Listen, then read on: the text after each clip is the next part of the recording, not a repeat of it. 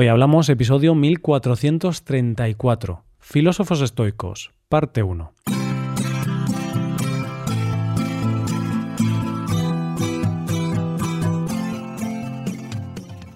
Bienvenido a Hoy Hablamos, el podcast para aprender español cada día. Puedes ver la transcripción, las explicaciones y los ejercicios con soluciones de este episodio en nuestra web. Ese contenido te puede ayudar en tu rutina de aprendizaje de español. Hazte suscriptor premium en hoyhablamos.com. Buenas oyente, ¿qué tal? Decía Epicteto, no procures que lo que sucede suceda como quieres, sino quiere que lo que sucede suceda como sucede y serás feliz. y de la filosofía seguida por este filósofo es de lo que vamos a hablar hoy y todo este mes de octubre. Hoy hablamos de filósofos estoicos. Hace un tiempo leí un poema que de vez en cuando resuena en mi cabeza. Es un poema llamado Poderes Mágicos y está escrito por Blanca Varela. Dice así, No importa la hora ni el día, se cierran los ojos, se dan tres golpes con el pie en el suelo, se abren los ojos y todo sigue exactamente igual. Seguramente, como pasa con la mayoría de las obras artísticas, para cada uno de nosotros este poema tiene diferentes interpretaciones. Pero para mí, desde que lo leí, es un recordatorio de la importancia de parar de vez en cuando. Y más importante aún, no pasa nada por parar, porque el mundo va a seguir girando, porque el mundo no para porque te pares tú. Cada vez tengo más claro lo importante que es saber parar y sobre todo saber cuándo parar. Porque, seamos sinceros, oyente, todos necesitamos parar de vez en cuando. Y hay momentos de nuestra vida en que parar es sinónimo de resetear, para volver con más fuerza y energía. Es como cuando te va mal Internet y haces un reseteo del router, reinicias el router. y cuando paramos, debemos aprovechar este parón para pensar, sosegarnos, hablar con nosotros mismos, para luego poder seguir. Estamos en el mes de octubre, un mes que es perfecto para parar. Ya no estamos en el mes de volver a la rutina, como es septiembre. En octubre estamos volviendo a coger velocidad de crucero y nos podemos permitir cerrar los ojos y dar tres golpes en el suelo, como decía el poema del principio. Así que a lo largo de este mes de octubre vamos a parar y dejarnos llevar por la calma mental y vamos a hablar sobre los filósofos estoicos. A lo largo de este mes hablaremos de algunos de los estoicos más importantes, pero en este primer episodio vamos a poner las bases de los siguientes episodios. Hablaremos de qué es la filosofía estoica y cuáles son sus características principales. De esta manera empezaremos este episodio preguntándonos, ¿de qué hablamos cuando hablamos de estoicismo? Lo primero que tenemos que saber es que el estoicismo es una escuela filosófica creada por Zenón de Citio, en Atenas, en el año 301 a.C.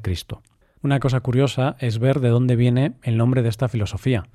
La respuesta es que viene de que Zenón impartía sus enseñanzas en la Estoa, que era el pórtico pintado del ágora. Una cosa importante de esta filosofía, y que en gran parte hizo que se hiciera muy popular, fue su practicidad. Muchas filosofías, hasta ese momento, se basaban en estudiar y discutir, en definitiva, en la palabra. Pero esta filosofía se basa en llevar a la práctica esas ideas, es decir, buscar soluciones para la vida real. Lo que busca el estoicismo es el dominio de las pasiones que perturban la vida valiéndose de la virtud y la razón. De esta manera, el objetivo principal de esta filosofía es alcanzar la felicidad y la sabiduría mediante el desprendimiento de las posesiones materiales. Una filosofía pensada para encontrar la felicidad. Eso es el estoicismo. No te puedo prometer que encuentres la felicidad al final de este episodio o de este tema del mes. Yo lo único que puedo hacer es presentarte los preceptos estoicos, las ideas estoicas y quizá te puedan ayudar en tu vida o en tu día a día. La idea principal de esta filosofía es que debemos actuar de acuerdo con nuestra naturaleza, cosa que resulta muy fácil de decir y muy obvia a priori, pero que en realidad es más compleja de entender. Porque lo cierto es que nos tendríamos que preguntar, ¿cuál es nuestra naturaleza? Los estoicos decían que la naturaleza humana es única a cualquier otra naturaleza por la sencilla razón de que somos seres racionales. Es decir, aquello que nos hace únicos es la razón, y por lo tanto nuestra naturaleza es la razón. Decía antes que para ellos la clave es alcanzar la felicidad, algo que ellos llamaban eudaimonia. Y la única forma de alcanzar esa felicidad es basándose en dos principios, la virtud y la tranquilidad. Para la filosofía estoica, la virtud es la clave. De hecho, fue la gran preocupación de su filosofía. ¿Cuál es la virtud? Para intentar explicar esto de manera muy sencilla, la virtud es poder alcanzar ese estado donde puedes reaccionar a todo lo que te pasa en la vida de manera racional, dejando las pasiones a un lado. La virtud para ellos era razonar antes de actuar. Además, ellos hablaban de cuatro virtudes que son sabiduría, justicia, coraje y templanza. ¿A qué se referían con cada uno de estos conceptos? Por templanza entendían el autocontrol ante los placeres y bienes mundanos. El coraje era un concepto similar al que tenemos nosotros, pero ellos decían que no era solo para situaciones extremas, sino en el día a día. La justicia para ellos era principalmente tratar bien a los demás y tenían una idea de esto como perdón. Y la sabiduría es la capacidad de manejar situaciones difíciles con una mente tranquila y esforzarse por adquirir conocimiento. ¿Qué es el principio de tranquilidad? Con este principio se referían a una serenidad mental, o como ellos lo llamaban, ataraxia. Digamos que es un estado de ánimo donde hay tranquilidad y donde no hay temores o deseos. Podríamos decir que es una especie de estado mental en el que nada te puede perturbar. Ellos decían que lo podían conseguir cuando se daban dos factores, cuando aceptaban con serenidad total todo lo que se escapaba a su control y cuando actuaban con virtud en lo que sí podían controlar. Algo importante para conseguir esa tranquilidad es lograr ver las cosas que nos rodean siempre con el prisma de la razón, porque, según ellos, la mayoría de las veces se ven las cosas reales distorsionadas por nuestras emociones. Y es que esto es precisamente una de las ideas fundamentales de la filosofía estoica, separar la percepción de la realidad, o dicho en palabras de Picteto, no son las cosas las que nos perturban, sino nuestra opinión sobre ellas. La idea detrás de esto es que solemos reaccionar a las cosas y nos llevamos una primera impresión y actuamos en consecuencia a esa primera impresión o a esa versión o interpretación, pero no actuamos según la realidad. Es por eso que ante esa primera impresión lo que tendríamos que hacer es cuestionarla, tratándola como una hipótesis y no como una realidad. Vamos a ver un ejemplo. Imagínate que es la primera vez que ves a alguien, te acaban de presentar a esa persona. Esa persona delante de ti se tropieza y se cae. Quizá, debido a esa caída, piensas que esa persona es torpe, estás haciendo un juicio de valor. Y si sometes ese pensamiento a la racionalidad, verás que lo único que podrías decir es que se cayó, pero no puedes deducir que es una persona torpe porque no has estado tanto tiempo con ella como para sacar esa conclusión con certeza. Existe un concepto de la filosofía estoica llamado prosoche, que ya verás como cuando te lo cuente vas a reconocerlo como muy actual. Este concepto sería lo que nosotros entendemos como prestar atención, pero prestar atención a nosotros mismos, tomar conciencia de a dónde dirigimos nuestra atención. Decían ellos que si somos capaces de centrarnos en esa atención, nos permite entender e identificar nuestros pensamientos.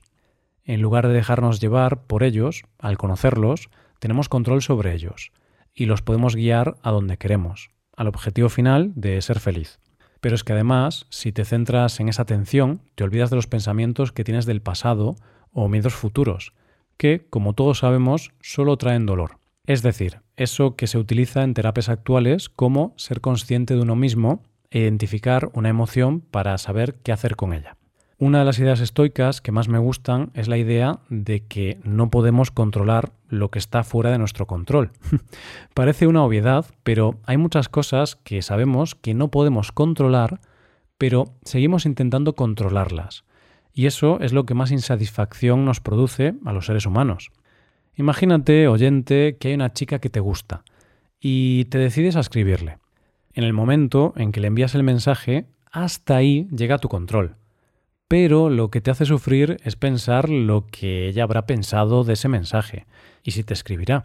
Y eso tú no lo puedes controlar. Ella va a decidir si te responde o no y cómo reacciona ante tu mensaje. Te pongo otro ejemplo. Yo puedo controlar el hecho de hacer mi trabajo lo mejor posible. Puedo esforzarme lo máximo posible por hacer el mejor podcast posible. pero no puedo controlar que más gente lo escuche o que le guste a la gente. Eso está fuera de mi control. Por eso no debería preocuparme o sufrir por eso. Y seamos sinceros, oyente, nos pasamos la vida preocupándonos por todo aquello que es imposible que controlemos. Y los estoicos nos dicen, si no puedes controlarlo, ¿para qué sufrir? Otra idea estoica interesante es el hecho de que no debemos sufrir o preocuparnos por hechos o eventos que aún no han pasado. Por ejemplo, quizá ahora estás preocupado porque dicen que va a haber una crisis económica, y eso puede ser muy malo para tu situación financiera. Pero claro, no sabemos si eso va a pasar o no. Entonces, tú te preocupas por algo que todavía no ha sucedido y sufres. Si finalmente hay una crisis económica, vas a sufrir de nuevo todas las consecuencias negativas. Entonces, los estoicos tienen esta idea de que no merece la pena sufrir o preocuparnos por cosas que no han pasado y que no sabemos si pasarán. ¿Por qué? Pues porque solo hay dos posibilidades. Si esa cosa por la que te preocupas finalmente no sucede, habrás sufrido por algo que nunca llegó a suceder. En cambio, si esa cosa por la que te preocupas finalmente sucede, habrás sufrido dos veces, porque has sufrido primero debido a la preocupación y luego has vuelto a sufrir debido a que eso malo ha pasado. Entonces, según ellos, no tiene sentido preocuparse por lo que pudiera pasar en el futuro. La filosofía estoica me parece muy buena para nuestra vida y creo que puede ayudar a mucha gente a disfrutar más de su vida. Pero también me parece una filosofía muy difícil de seguir. De hecho, lo principal para los estoicos era que tenían un entrenamiento casi militar. La disciplina era la clave de todo. Y aunque a mí me gusta esta filosofía y sus ideas, reconozco que muchas veces fallo a la hora de aplicarlas. Por cierto, si quieres ahondar más en las bases, principios e ideas de esta filosofía, ten en cuenta que hablamos del estoicismo en los episodios 828, 833, 838 y 843. En este tema del mes, en lugar de centrarnos tanto en la filosofía, vamos a centrarnos en los filósofos, en las personas que impulsaron o idearon esta filosofía. Para terminar este primer episodio, no se me ocurre nada mejor que una frase de Séneca. Si encuentras un hombre que enfrenta los peligros con coraje, que no se ve afectado por sus deseos, feliz en la adversidad, calmado en medio de la tormenta, no es cierto que sentirás veneración por él. Y esto es todo por hoy, oyentes. Espero que os haya gustado mucho el episodio y espero que haya sido de interés.